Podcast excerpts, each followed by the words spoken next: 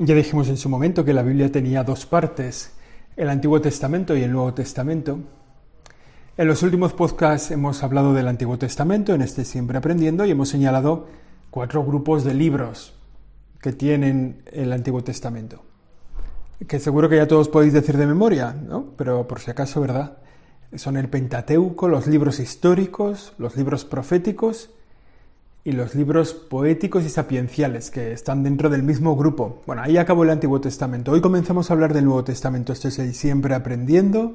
Es el episodio número 49. Hablamos de los Evangelios. Siempre aprendiendo. Siempre aprendiendo. Con José Chovera.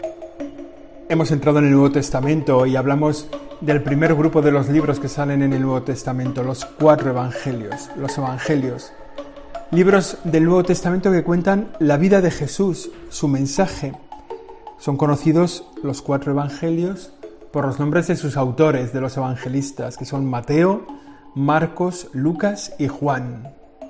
Son escritos que yo creo que de toda la Biblia son los más conocidos son los más apreciados también porque su lenguaje es fácil de entender, no, no es muy complicado.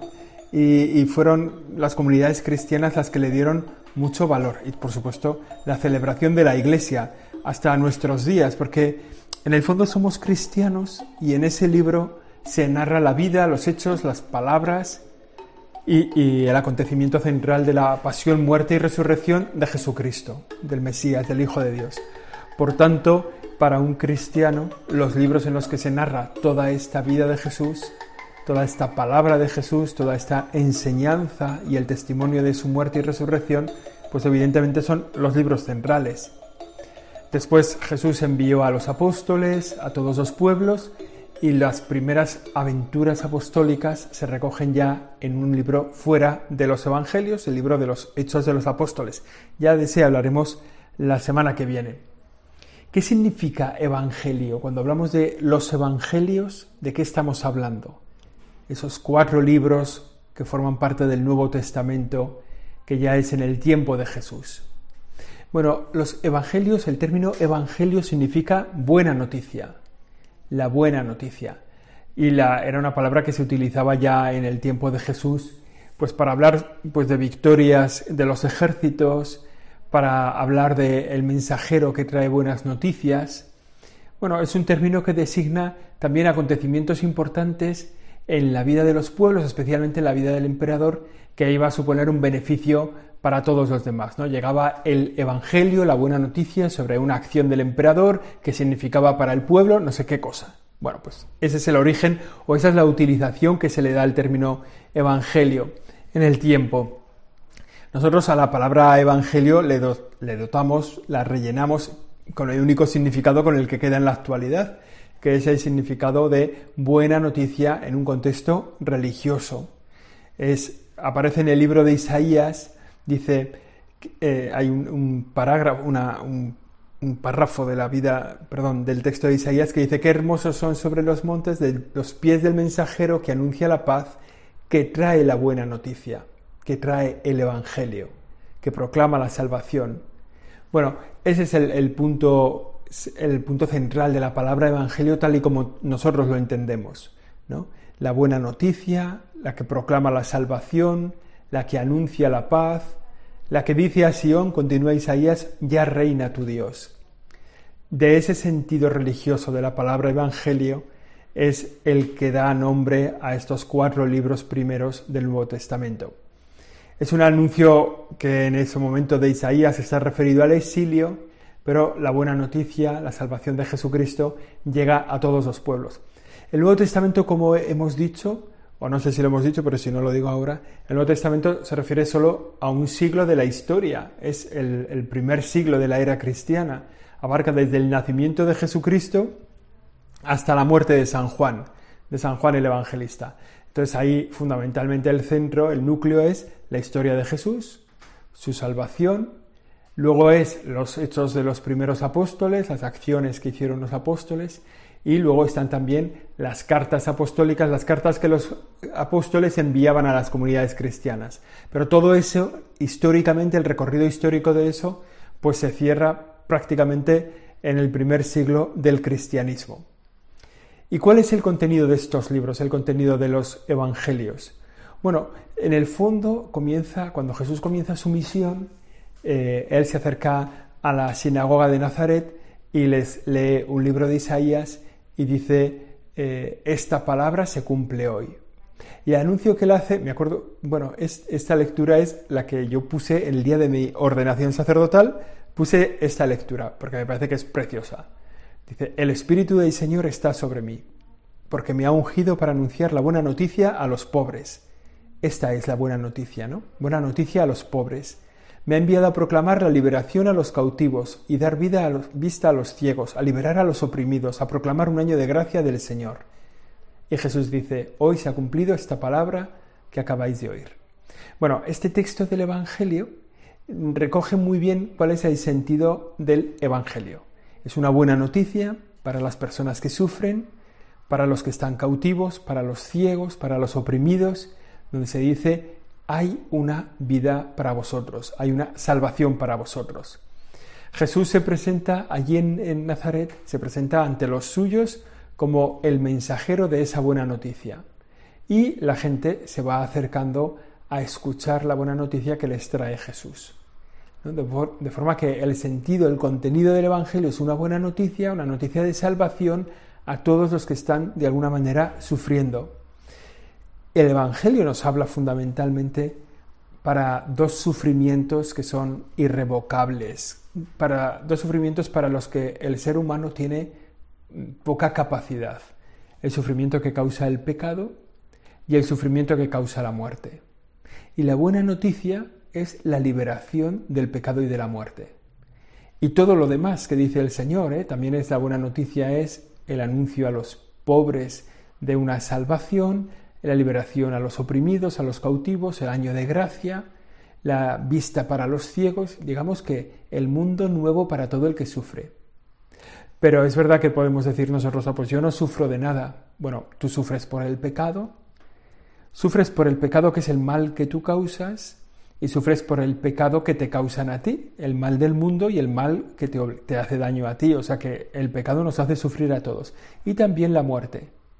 Nuestra propia muerte, que se puede plantear como una oscuridad, como una dificultad, o la muerte de las personas a las que queremos, que se, puede, que se presenta pues, como un dolor. Bueno, el Señor, este Evangelio, esta buena noticia, es la liberación también del pecado y de la muerte.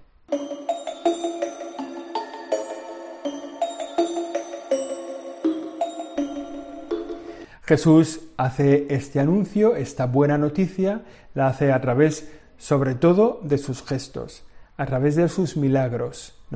Los cojos empiezan a andar, los sordos y empiezan a escuchar, los ciegos empiezan a ver, los leprosos son curados. De alguna manera, con sus obras, Jesús manifiesta que la buena noticia se está cumpliendo. También con sus palabras, ¿eh? con sus mensajes. Hay uno de los evangelios, el Evangelio de San Mateo, que va contando las palabras de Jesús, los sermones de Jesús. ¿no? También una forma de hablar muy propia de Jesús que se ve en los evangelios, que son las parábolas. Por tanto, a través de las parábolas, a través de sus mensajes, de sus discursos, a través de sus milagros y también a través, de manera especial, a través de su muerte y resurrección, el Evangelio es anunciado por Jesucristo, anunciado y celebrado. Ese es el contenido del Evangelio, el contenido de la buena noticia es Jesucristo. Todo esto, todo lo que Jesús hace, toda esa buena noticia, se escribe con el tiempo.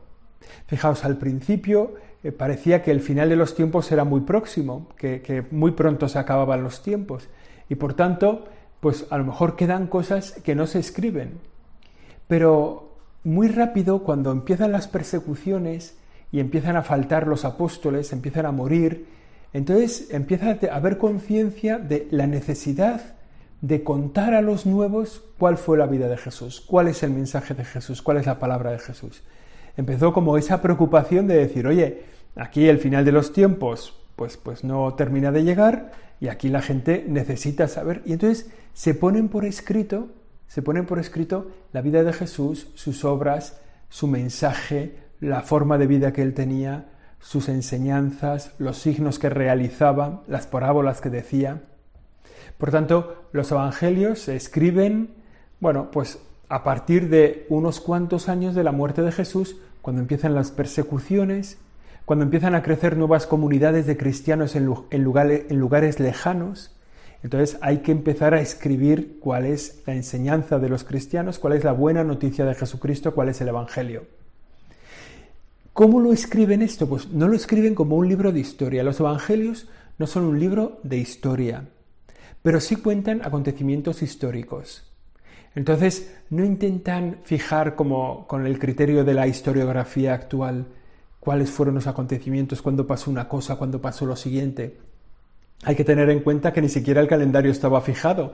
No, no están en el año 35, en el año 40, están en el año no sé cuál de la fundación de Roma. El calendario es distinto en el momento en que se escribe el Evangelio, el antes y el después. Bueno, por tanto, no se puede hacer historia como la hacemos hoy. Pero los acontecimientos que se cuentan son históricos, ¿no? De forma que tienen un sentido. No se buscan dar fechas, no se buscan dar datos exactos de los acontecimientos, se intenta, al contar una historia, transmitir una buena noticia. Pero el objetivo es la buena noticia. Por eso hay veces que nos encontramos como contradicciones entre un evangelio y otro. Los cuatro evangelios en el, fondo, en el fondo cuentan la misma historia. La vida de Jesús, su mensaje, su palabra, pero cada, cada evangelista la cuenta según él la vivió, según él la ha conocido por los relatos que ha tenido, según la cabeza de las personas a las que está escribiendo. También hoy nosotros, por ejemplo, si tuviéramos que escribir un relato para niños, lo escribiríamos de una forma. Si tuviéramos que escribir un relato para gente mayor, para gente adulta, si tuviéramos que escribir para gente culta o para gente de este país o de esta zona o para de este, nos adaptaríamos al lector. Bueno, pues en el fondo los relatos de los evangelios también están adaptados al lector, al destinatario para los que se está escribiendo. De modo que es según lo que yo he visto, según lo que yo he podido conocer y según el destinatario al que va destinado, el evangelista hace la redacción. Por eso hay cosas que chocan de un evangelio al otro. Dice, bueno, pero esto pasó antes o después. Pues aquí dice que pasó una vez y aquí dice que pasó dos veces. Aquí dice que esto fue en este sitio y aquí parece que fue en otro sitio. ¿Este milagro fue con una persona o fue con varias? Bueno, digamos que el sentido no es hacer un relato histórico preciso para que sepas, el sentido es darte una buena noticia. Y por eso cada evangelista lo escribe según las circunstancias en las que vive, también según su momento histórico.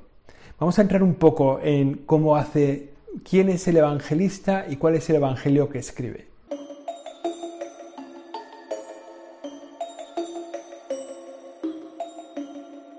Vamos a empezar por el Evangelio de San Marcos, que es porque es el primer Evangelio que es escrito. No se sabe la fecha exacta en la que se escribe.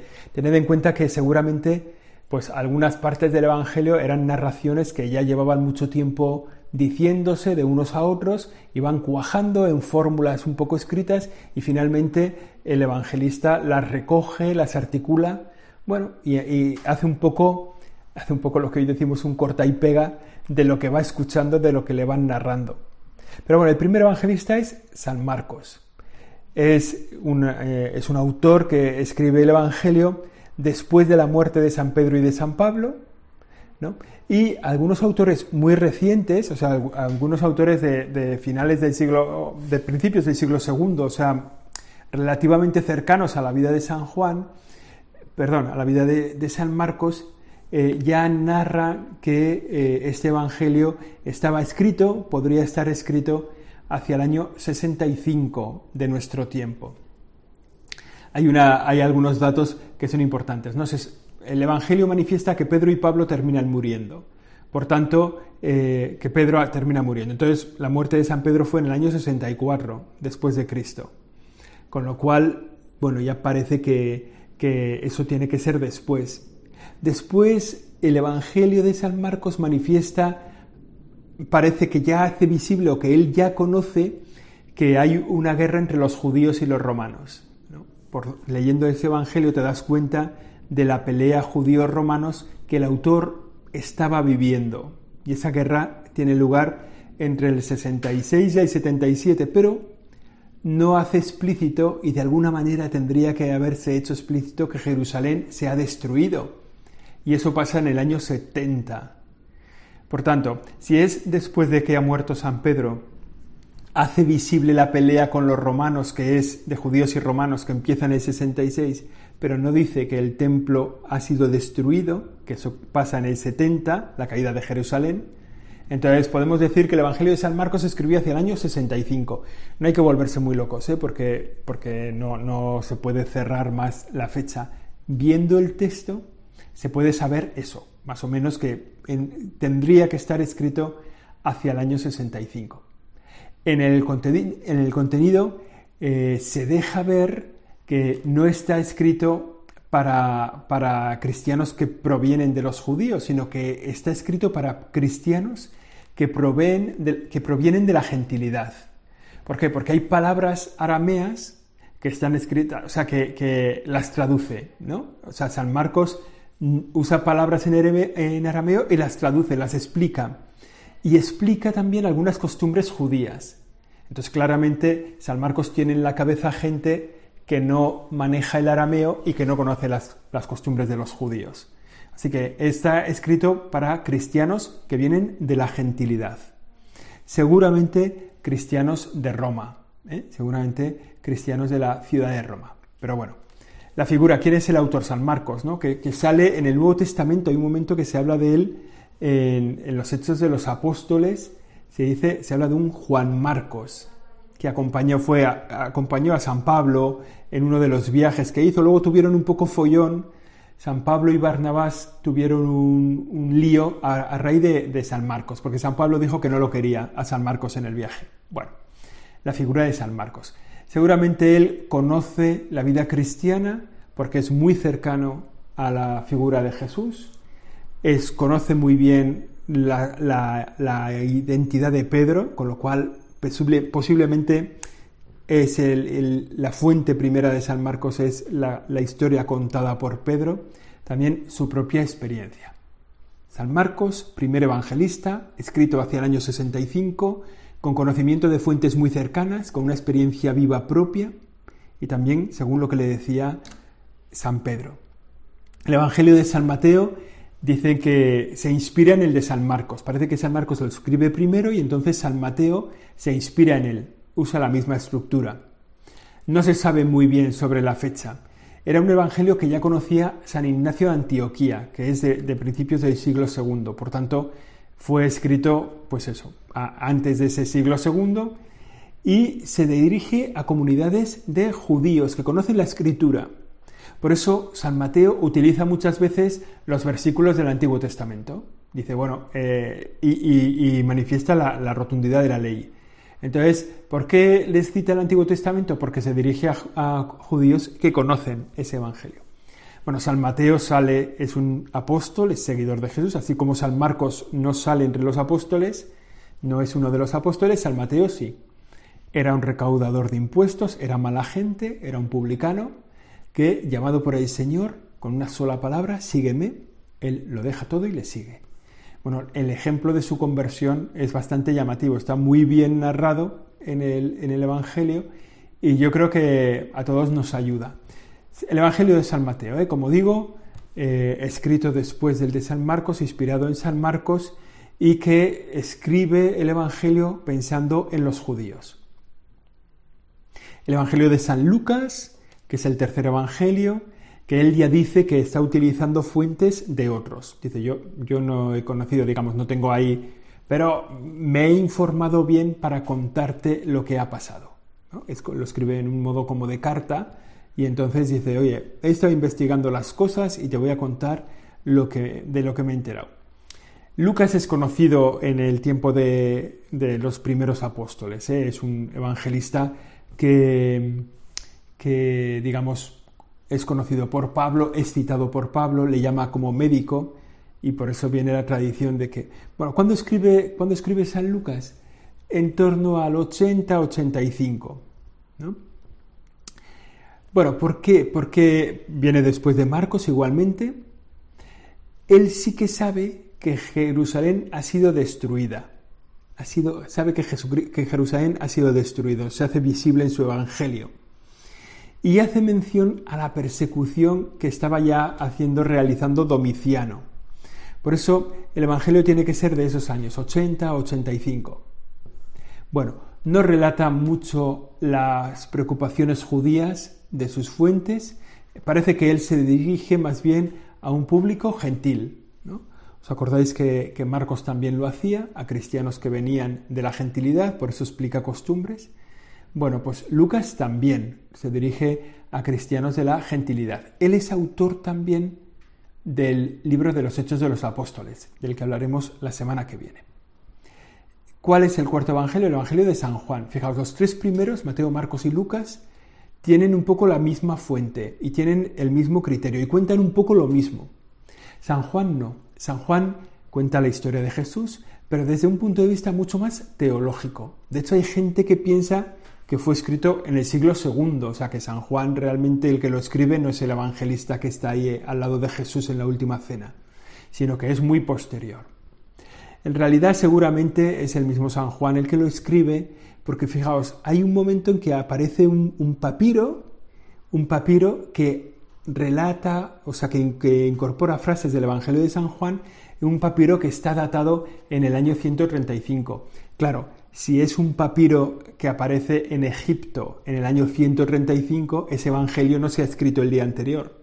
Para cuando llega a Egipto, para que. Entonces, hay autores entonces que dicen que no, no, el evangelio está escrito en el primer siglo, muy al finales del primer siglo, y posiblemente San Juan, del que se dice que muere en el año 100, ¿no? según una tradición. Entonces, es San Juan el que escribe este evangelio durante su exilio. Y hace visible, hace gala de una teología más profunda. ¿no? Él ya se ve que sabe un poquito de qué van las cosas, las tiene un poco reflexionadas y por eso cuando te asomas fijaos, el Evangelio de San Juan, por ejemplo, entre el capítulo 13 y el 17, o sea, son 20 capítulos, pues entre el 13 y el 17 hablan de la última cena. O sea, él dedica cinco capítulos del Evangelio a hablar de la última cena. Y hay de esos, cuatro, de esos cinco capítulos, hay prácticamente dos que son palabras literales de Jesús. Entonces ya está haciendo una reflexión muy profunda de lo que pasó. O sea, ya está poniendo el foco en lo que es Jesucristo, el mensaje de Jesucristo, las palabras de Jesús, la última cena, lo que significa, qué mensajes vienen asociados a la última cena, ¿no? El lavatorio de los pies, la, anticipación de la traición de Judas, la traición de Pedro. Bueno, pues me parece que, eso es muy significativo en el Evangelio de San Juan. ¿Quién es el autor? Bueno, pues el discípulo amado de Jesús. Él lo dice muchas veces, se llama a sí mismo, narra su propia vocación, narra con claridad cuando él fue llamado por el Señor para que le siguiera, narra cómo estaba en la última cena recostado sobre Jesús, narra cómo se queda al pie de la cruz y le entrega a la Virgen María. Bueno, es una visión muy personal, al mismo tiempo muy teológica. Estos son los cuatro evangelios. Si quieres empezar a leer la Biblia por algún sitio, empieza por los cuatro evangelios. De los cuatro evangelios, ¿por cuál? Por el Evangelio de San Marcos. Igual es el más sencillo, el, el más fácil de leer. Pero cualquiera de los cuatro te va a contar la historia de Jesús y te va a hacer comprender el mensaje central de Jesucristo, que Él es Salvador tuyo y que tú estás invitado a una salvación eterna. Este sido, ha sido Siempre Aprendiendo, el episodio número 49. Yo soy José Chovera y la semana que viene volvemos, si Dios quiere.